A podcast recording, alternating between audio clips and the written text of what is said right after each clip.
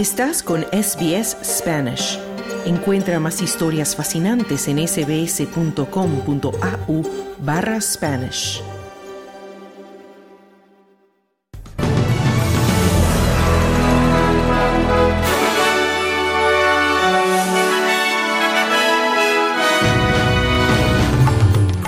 Gobierno federal presiona para que se apruebe su reforma de relaciones laborales a pesar de la oposición de los principales diputados del Senado. Autoridades alertan a residentes de Nueva Gales del Sur para que se preparen ante las inclemencias del tiempo. Cinco personas muertas y 18 heridos deja tiroteo en un club nocturno en Estados Unidos. Estos son los titulares del lunes 21 de noviembre de 2022.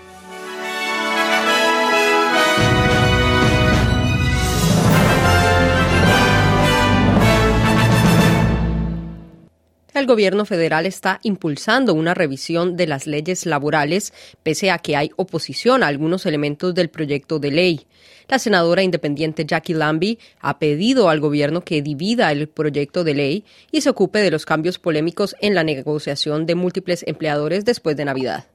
El gobierno de Albanese espera que el proyecto de ley que buscaría aumentar los salarios se apruebe durante la última quincena del Parlamento, pero Lambie teme que esto sea apresurado. I do not feel confident no me siento segura de seguir votando a favor dentro del próximo periodo de dos semanas. Puedo decirles porque no he tenido suficiente tiempo, tiempo para continuar hablando con las pequeñas empresas y las grandes empresas en Tasmania y eso es un problema.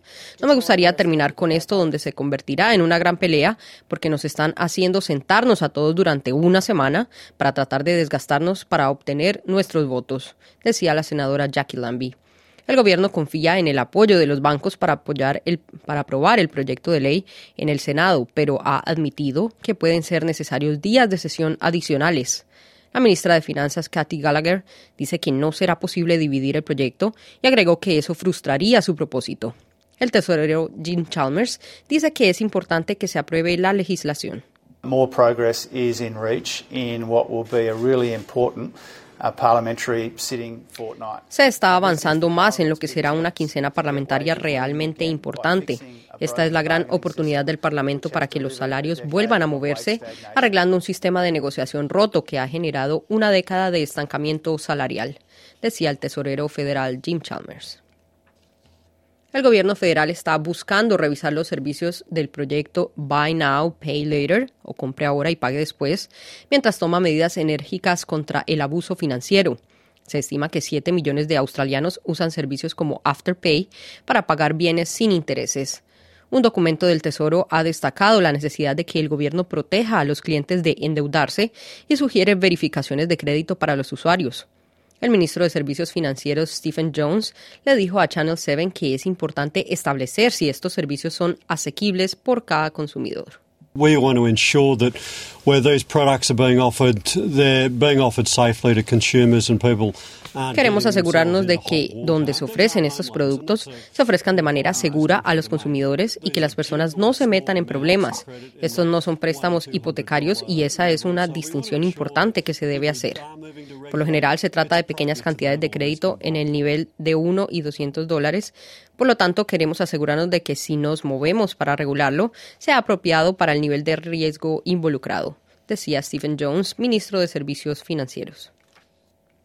Las autoridades han advertido a los residentes de Nueva Gales del Sur que se preparen para las inclemencias del tiempo, mientras una ciudad que ya está inundada recibe una orden de evacuación. El Servicio de Emergencia del Estado advierte a las personas en King, en el suroeste del estado, que abandonen sus hogares antes de este miércoles. También se esperan vientos dañinos de hasta 90 kilómetros por hora en gran parte del estado hoy. Un candidato del Partido Nacional que se había postulado a las elecciones del estado de Victoria ha muerto justo días antes de las elecciones este sábado 26 de noviembre. En un comunicado, el partido ha confirmado que Sean Gilchrist, el candidato de Narvacan en el este del estado, murió inesperadamente. También ha ofrecido su más sentido pésame a la familia y amigos del fallecido candidato. Los principales exportadores de carbón de Australia han sido acusados de afirmar falsamente que su carbón es más limpio de lo que es para mejorar las ganancias y evitar el bloqueo de los envíos. El diputado independiente Andrew Wilkie dice que un denunciante le ha proporcionado miles de documentos que afirman que las empresas han estado mintiendo sobre la calidad de su carbón durante años. Esto incluye exportaciones a Japón, Corea del Sur, China e India. Wilkie le ha dicho al Parlamento que está conmocionado por la supuesta mala conducta revelada por un ejecutivo de la industria del carbón. The fraud is environmental vandalism and makes all the talk of net zero emissions by 2050 a fiction. El fraude es vandalismo ambiental y hace que todo lo que se habla de emisiones netas cero para 2050 sea una ficción. También podría ser criminal destrozar la reputación corporativa y nuestra reputación nacional. En esencia, las empresas de carbón que operan en Australia están utilizando informes de calidad fraudulentos para sus exportaciones y el pago de sobornos a representantes de sus clientes en el extranjero para mantener en secreto toda la estafa. Esto decía el diputado Andrew Wilkie. La primera audiencia pública en la investigación sobre los asesinatos sin resolver de miembros de la comunidad LGBTIQ en Nueva Gales del Sur comienza hoy lunes. Al menos 88 hombres homosexuales fueron asesinados entre 1976 y 2000, coincidiendo con el aumento de los delitos de odio homosexual durante la epidemia de SIDA en la década de 1980. El Estado despenalizó la conducta homosexual en 1984. La audiencia está programada para escuchar a historiadores, defensores y personas con experiencias vividas. Y nos vamos ahora a noticias internacionales. Cinco personas han muerto tras un tiroteo en un club nocturno gay en Estados Unidos. Otras 18 personas han resultado heridas en el incidente ocurrido en el Club Q de la ciudad de Colorado Springs, en el estado de Colorado. Un hombre de 22 años está bajo custodia. Los investigadores dicen que aún están determinando el motivo luego de encontrar dos armas de fuego en el local. El jefe del Departamento de Policía local, Adrián Vázquez, dice que dos clientes fueron capaces de evitar más violencia. Initial evidence and interviews indicate that the suspect entered Club Q and immediately began shooting at people. La evidencia inicial y las entrevistas indican que el sospechoso ingresó al Club Q e inmediatamente comenzó a disparar a las personas que estaban dentro, mientras se adentraba más en el club. Mientras el sospechoso estaba dentro, al menos dos personas heroicamente se enfrentaron y pelearon con el sospechoso y pudimos evitar que siguiera matando y dañando a otros. Tenemos una gran deuda de agradecimiento con ellos relataba el jefe del Departamento de Policía en Colorado Springs. Y la Agencia Nuclear de las Naciones Unidas ha condenado una serie de bombardeos en la planta de energía nuclear Zaporizhia de Ucrania. El operador estatal nuclear de Ucrania ha afirmado que las fuerzas rusas dispararon contra la planta de energía una docena de veces.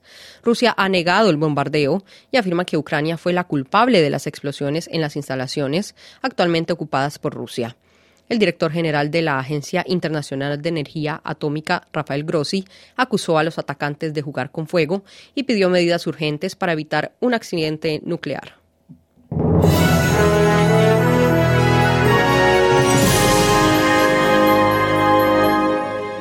En deportes, en la Fórmula 1, el australiano Daniel Ricardo terminó en noveno lugar en su última carrera para McLaren en el Gran Premio de Abu Dhabi que finaliza la temporada.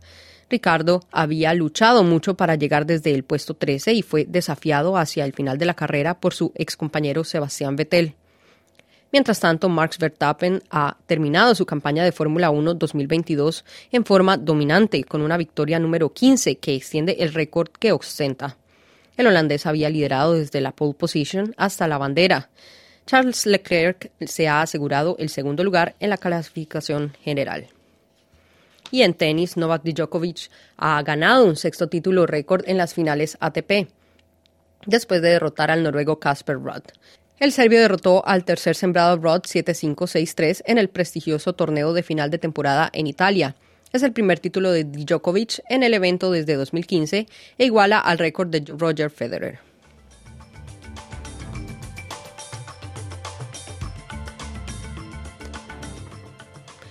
En las finanzas, el dólar australiano se cotiza hoy a 66,64 centavos de dólar estadounidense y a 64,57 céntimos de euro.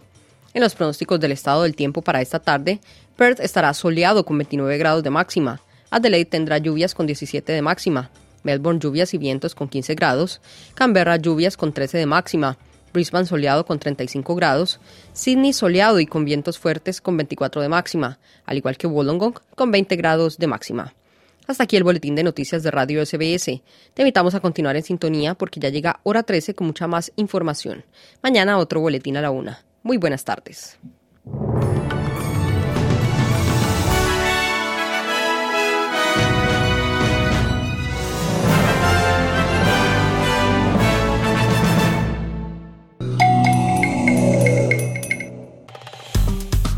Dale un like, comparte, comenta. Sigue a SBS Spanish en Facebook.